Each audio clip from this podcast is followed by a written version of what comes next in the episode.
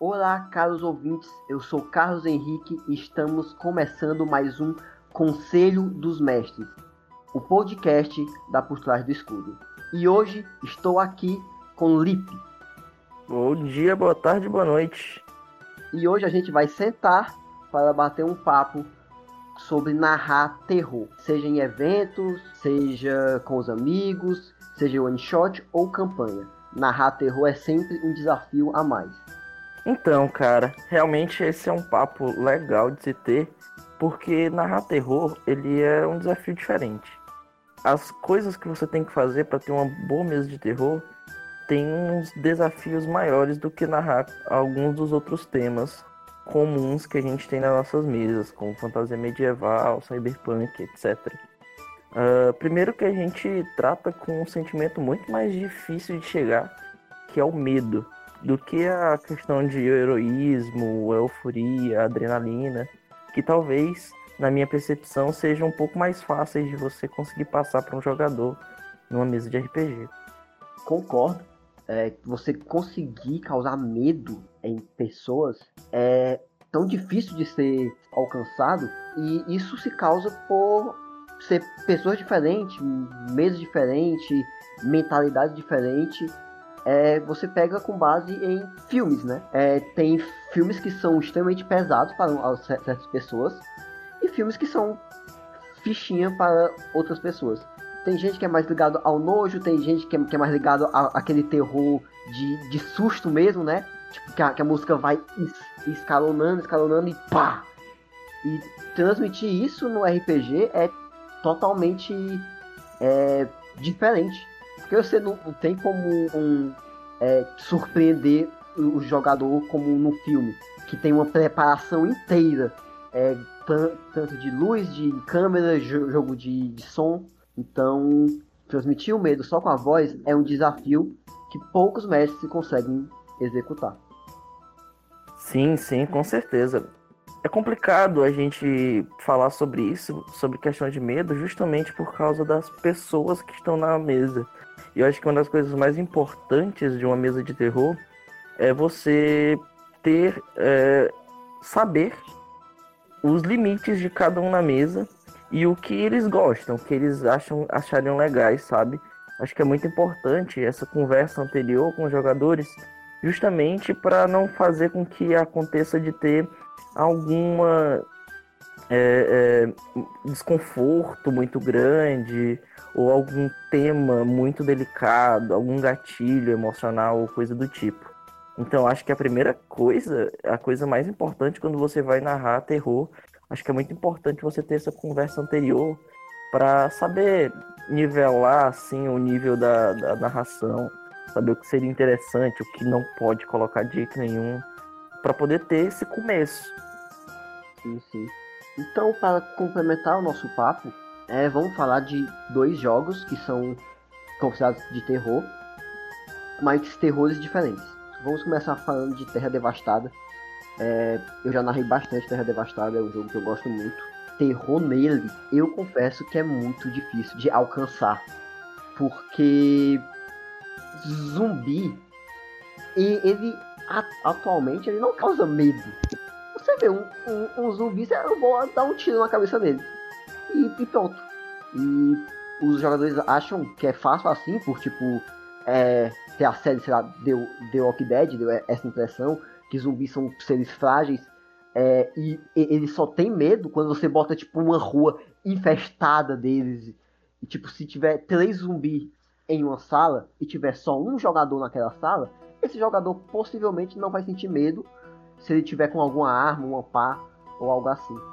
É, então, Terra Devastada eu acho um jogo extremamente difícil de causar medo. Falando sobre Terra Devastada, é... ele é um dos jogos de terror que eu mais narrei.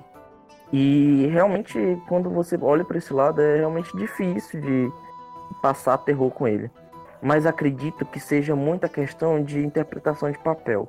Quando você está no, tipo, no, no, na pele de outra pessoa, é muito mais difícil de ter medo então, toda vez quando eu narro é, Terra Devastada, eu faço com que a, os personagens criem seus próprios é, perfis de personalidade, sabe?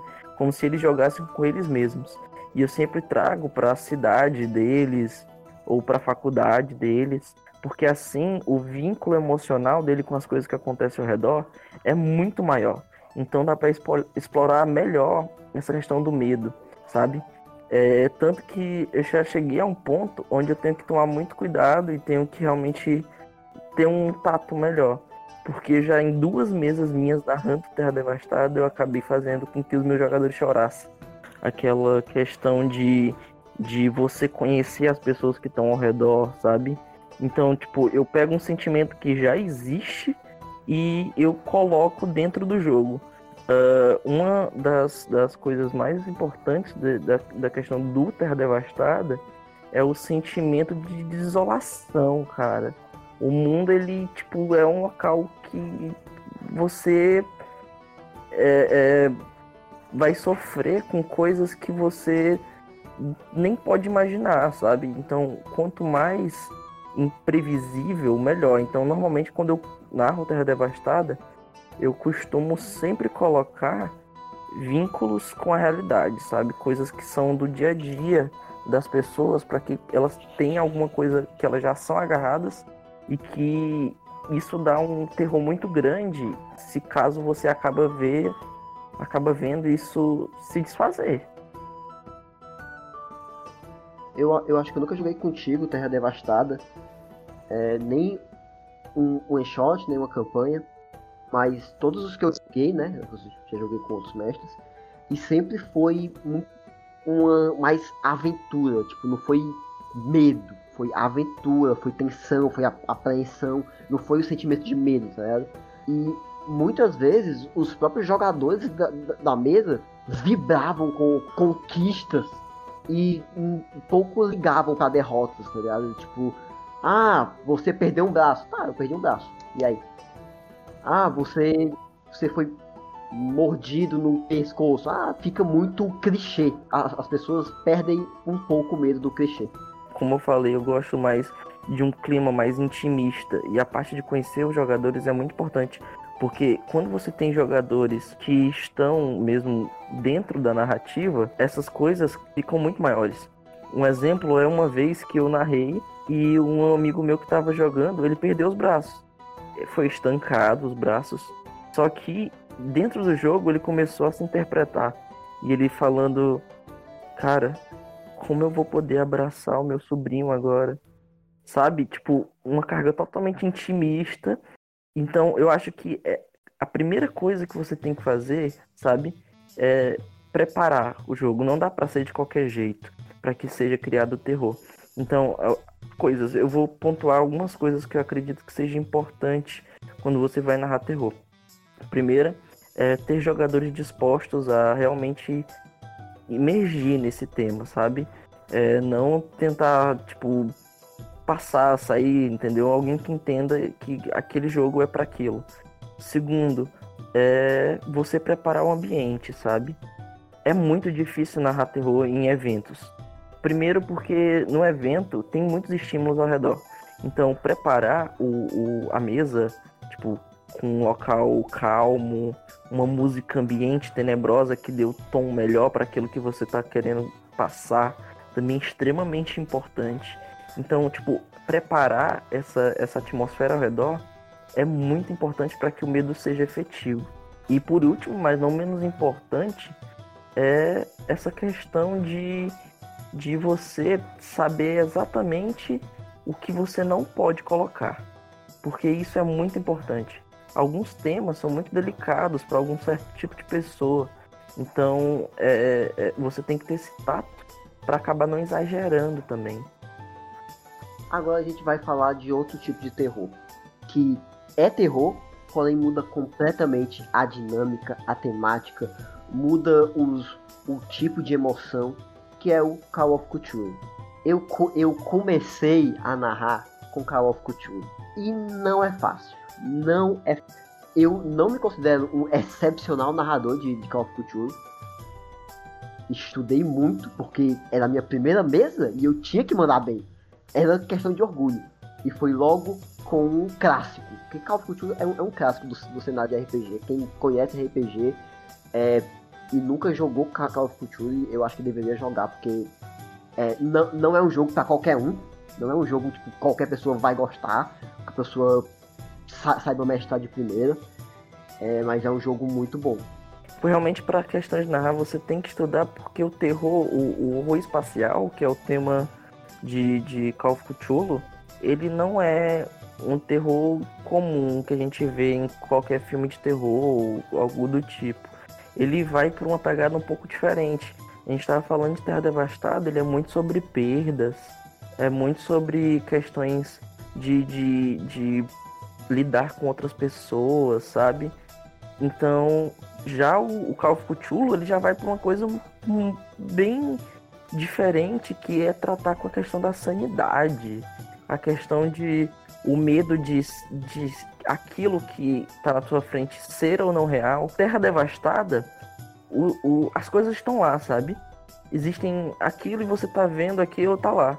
Pode ser escatológico, entendeu? Escatologia, mas tá lá. Já no, no, no Call of Cthulhu, o personagem ele tá o tempo todo se questionando se aquilo que ele tá vendo é realmente real. E eu acho que o medo de perder a sanidade é algo que vai em um outro ponto, sabe? Vai em outra reta. Call of Cthulhu, ele mexe muito com a sua é, sanidade, sua insignificância no mundo e o que eu vejo que muitos mestres pecam não entender isso é, de tipo é, o que está ali é uma criatura mística, é uma criatura, é uma criatura divina. E muitos mestres, né, acabam colocando seus jogadores para enfrentar essas criaturas diretamente, no, no confronto direto, seja com armas, com facas. E é, é, pelo mim é algo surreal você derrotar um deus com a faca. Não, não é esse tipo de terror. Pouquíssimos confrontos é, diretos, né? Acontecem em, em Call of Cthulhu.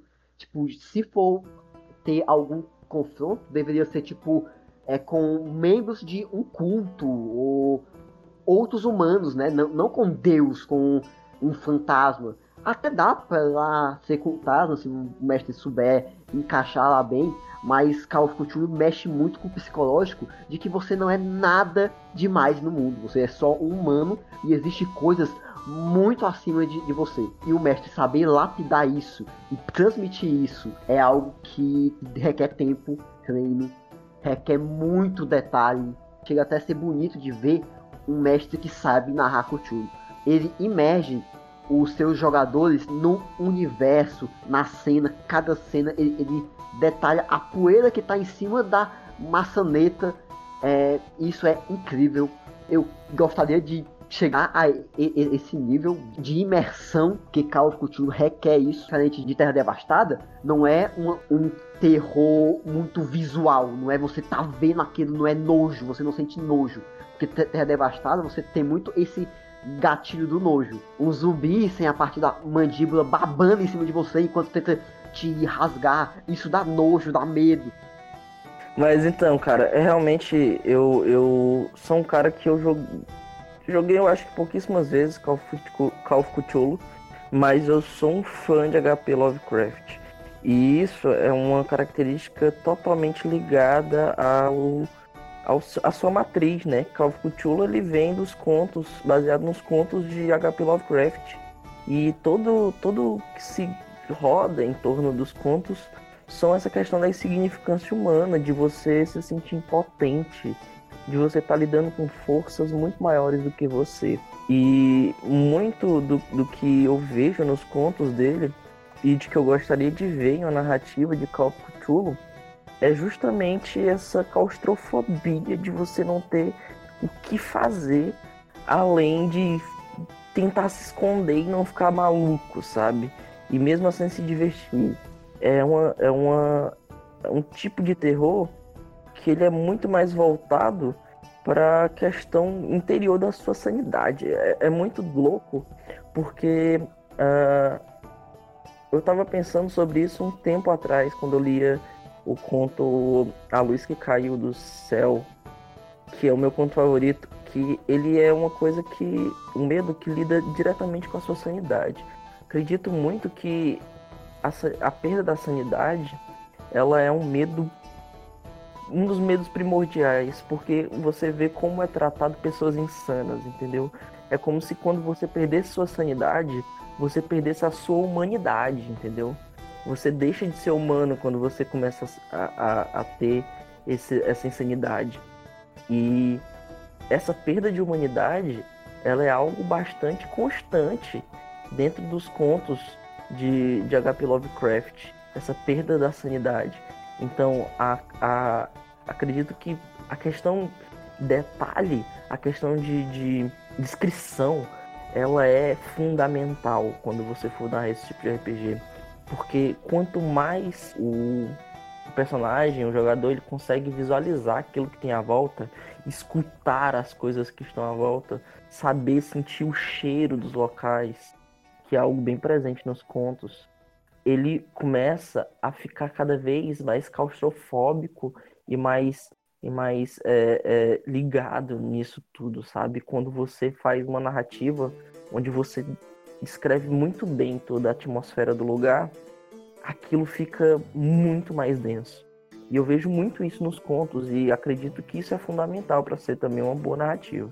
Então é isso, acho que a gente conseguiu passar nossa visão sobre essa temática terror. Fica ligado na, na Por Trás no Facebook e no Instagram, a gente sempre tá postando coisa lá. É, espero que vocês tenham gostado desse, desse podcast e espero vocês no próximo episódio. Um grande abraço e valeu!